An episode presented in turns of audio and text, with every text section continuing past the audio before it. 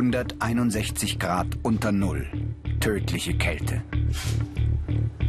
Ein Kühltank voller Flüssigstickstoff. Nur gut geschützt darf Peggy Müller-Fliedner dort hineingreifen. Sie braucht so ein kleines Fläschchen für einen ganz besonderen Auftrag. Also Peggy, wir haben jetzt ein neues Projekt. Ähm, wie du weißt, wir machen ja Schweinemodelle für menschliche Krebserkrankungen. Ein paar Stunden zuvor bespricht Peggy das neue Projekt mit Doktorandin Anja Saalfrank. Peggy ist Biologielaborantin an der Technischen Universität München. Die Doktorandin will Schweine mit Darmkrebs züchten, um an ihnen später Medikamente auszuprobieren und zu entwickeln. Peggy soll die praktische Umsetzung im Labor übernehmen.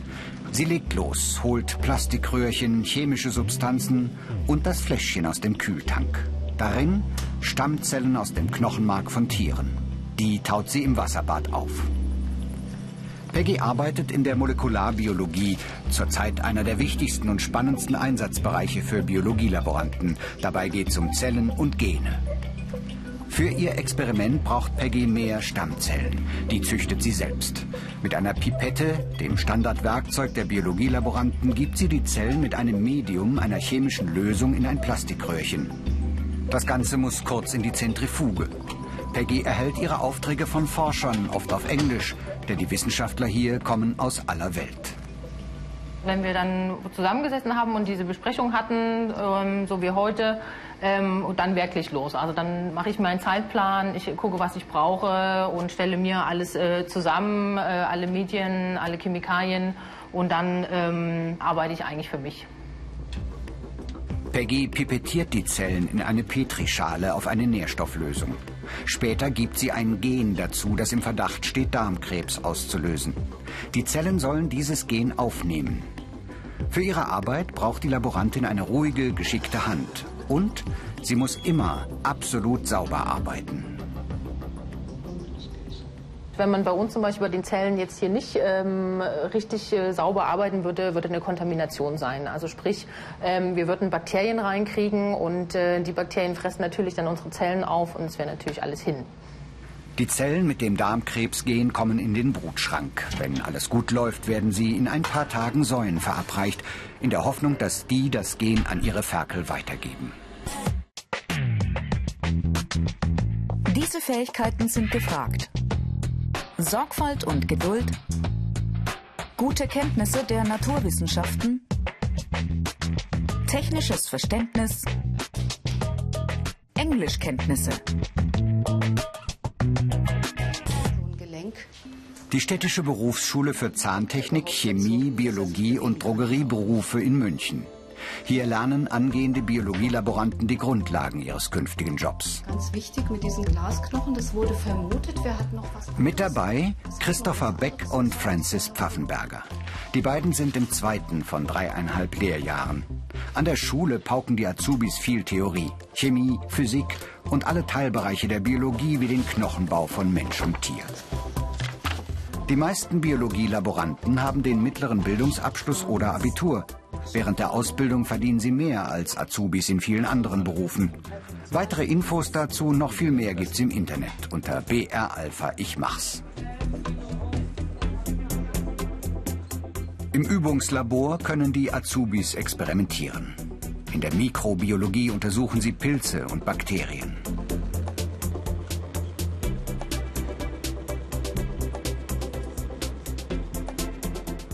In der Zellkultur gewinnen sie Zellen aus tierischen Organen wie dieser Schweineleber und kultivieren sie für weitere Experimente. Im Laboralltag bekommen es die Biologielaboranten oft mit Blut und Organen sowie mit Versuchstieren wie Mäusen und Ratten zu tun.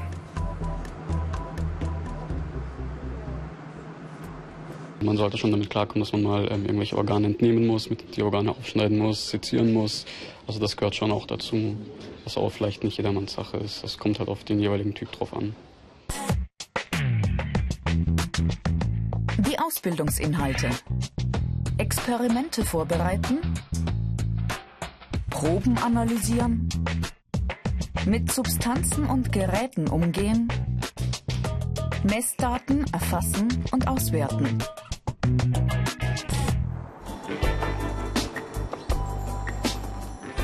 Ein Gewächshaus am Stadtrand von München, der Tag beginnt. Für Francis Pfaffenberger und Christopher Beck mit Pflanzengießen. Die beiden Azubis sind heute für die Pflege der Versuchspflanzen zuständig. Das Gewächshaus gehört zum Helmholtz-Zentrum München, dem deutschen Forschungszentrum für Gesundheit und Umwelt. Francis und Christopher kommen während ihrer Ausbildung in viele verschiedene Institute. Gerade sind sie in einer Abteilung, die erforscht, wie Pflanzen auf den Klimawandel reagieren. Die Pflege ist dabei keineswegs nur ein Hilfsjob. Pflege und Wartung ist sehr wichtig, denn diese Pflanzen werden ja letzten Endes für die Experimente benötigt. Und ohne diese Pflanzen können wir natürlich auch keine Ergebnisse erzielen. Francis bekommt es heute mit diesen Gerstenkeimlingen zu tun. Während er sie ins Labor bringt, widmet sich Christopher unter den Augen des Biologen Christian Huber einem neuen Forschungsprojekt, gefördert vom Bayerischen Umweltministerium. So, die, unsere Pflanzen sind jetzt gut gewachsen, die Wurzeln haben sich schön ausgebildet und wir übertragen jetzt hier die Position der Wurzeln, damit wir nachher auf der anderen Seite und die Stelle markieren können, wo wir die Proben nehmen. Mhm. Am wolligen Honiggras wollen die Wissenschaftler die Auswirkungen von Dürre auf Pflanzen untersuchen. Die geben über ihre Wurzeln Abwehrstoffe ab, um sich Bakterien vom Leib zu halten. Die Forscher vermuten, dass sie bei langer Trockenheit manche dieser Stoffe nicht mehr bilden können. Dann könnten die Bakterien die Pflanzen schädigen. Christopher zapft die Wurzeln an, um die Stoffe aufzufangen, die das Honiggras ausscheidet. Also die Arbeit mit den Pflanzen macht mir hier besonders viel Spaß, weil man eben sieht, was man mit den Pflanzen alles machen kann, wie unterschiedlich sie aufgebaut sind und die verschiedenen Pflanzen an sich, weil jede Pflanze ist ja verschieden, vom Aufbau her, von der, was sie macht, wie wichtig sie für den Menschen ist und wie sie dem Menschen hilft oder andersrum, wie der Mensch der Pflanze helfen kann, also vom umwelttechnischen her, dass man da besser auf die Pflanzen eingeht.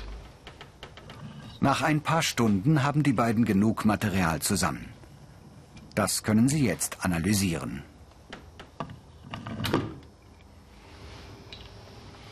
Ja, das hat gut geklappt.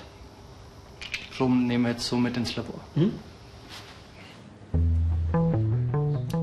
Francis widmet sich in der Zwischenzeit der Gerste.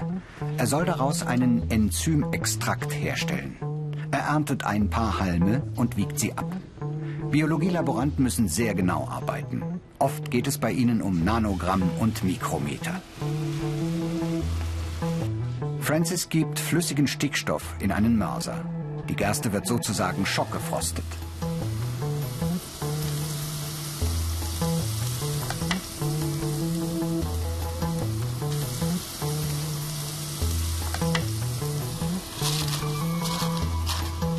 So entsteht beim Mörsern kein Matsch, sondern ein feines Pulver.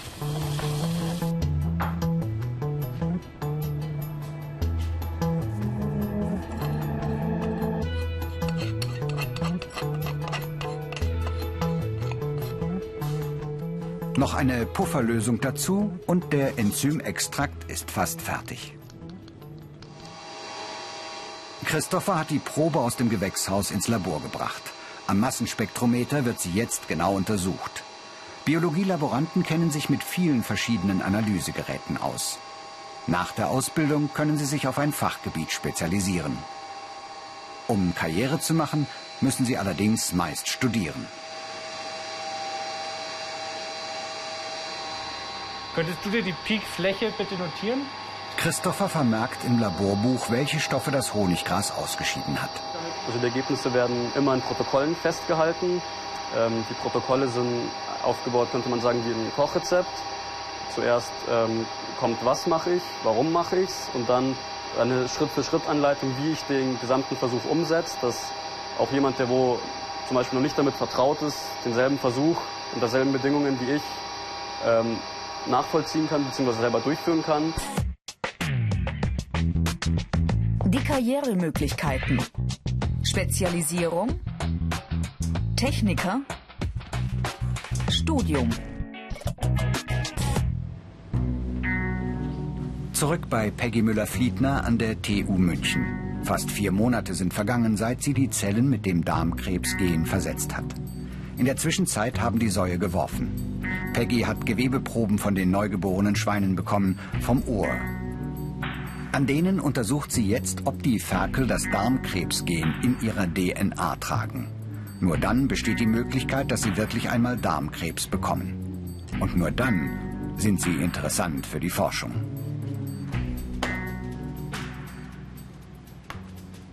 An Menschen darf man keine Experimente durchführen, das ist auch gut so. Und deswegen greift man auf das Schwein zurück. Und äh, für mich ist aber der Punkt, dass ich das versuche auszublenden, ähm, dass man halt Darmkrebsschweine herstellt, sondern für mich ist immer an erster Stelle der Aspekt, ähm, wir helfen den Menschen. Also wir können den Menschen äh, mit unseren Varianten oder mit unserer Forschung irgendwann eine Zukunft geben, dass man den Darmkrebs früh erkennt und somit auch ähm, frühzeitig besiegen kann. Immer wieder hat Peggy es während der Arbeit mit giftigen Substanzen zu tun. Handschuhe sind deshalb Pflicht im Labor. An dieser Apparatur spaltet sie die DNA der Ferkel auf. Unter UV-Licht sieht sie das Ergebnis. Zwei Proben sind positiv. Diese Ferkel tragen das Gen in sich. Das Experiment ist geglückt.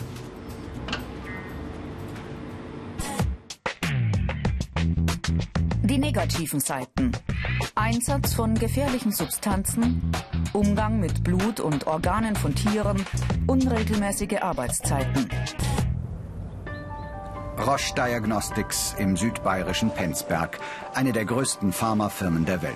Hunderte Wissenschaftler entwickeln hier neue Medikamente. Schwerpunkt ist der Kampf gegen Krebs. Alexander Haas leitet ein Forschungslabor. Gerade bespricht er mit Biologielaborantin Michaela Schätz eine Testreihe. Die Forscher wollen Antikörper finden, die an Krebszellen andocken und so die Entwicklung eines Tumors verhindern können. Also alles weiß man natürlich nicht, weil die Materie ist so groß. Aber man lernt schon sehr viel in der Ausbildung, sowohl in Theorie als auch in der Praxis. Aber wenn man dann in der Forschung arbeitet, muss man schon selber Initiative ergreifen und halt einfach selber nachlesen. Kollegen von Michaela haben aus dem Blut von Tieren Antikörper isoliert. 4000 verschiedene. Michaela soll nun herausfinden, welche davon an den Krebszellen andocken können. Die könnten sich als Wirkstoff gegen Krebs eignen. Zunächst muss sie die Antikörper für das Experiment vorbereiten. Mit anderen Substanzen versetzt kommen sie für eine Woche in den Brutschrank. Unter BR Alpha Ich Mach's gibt's mehr Informationen zu diesem Ausbildungsberuf sowie viele weitere Berufsporträts als Video zum Download und als Podcast.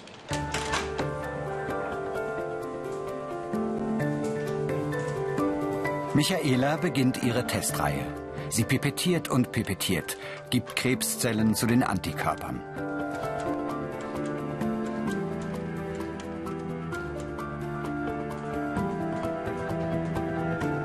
Und tatsächlich, einige Proben verfärben sich grün. Dort dockt ein Antikörper an der Krebszelle an. Bei diesem Experiment hat die Laborantin also Erfolg.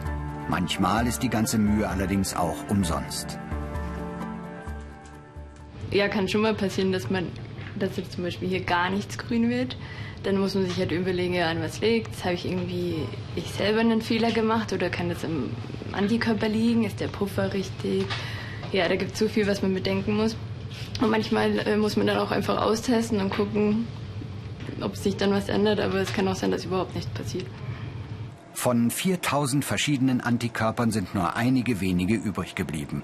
Die müssen noch unzählige Studien und Versuche durchlaufen. Ein paar Jahre später kann vielleicht tatsächlich mal einer von ihnen im Kampf gegen Krebs eingesetzt werden. Ich kann hier sehr viel anwenden, was ich in meiner Ausbildung gelernt habe. Ähm, und wenn mal ein Medikament auf den Markt kommt, dann weiß ich, boah, da habe ich mitgearbeitet und somit ähm, kann ich Menschen helfen. Dann hätte sich die aufwendige Arbeit der Biologielaboranten wirklich gelohnt.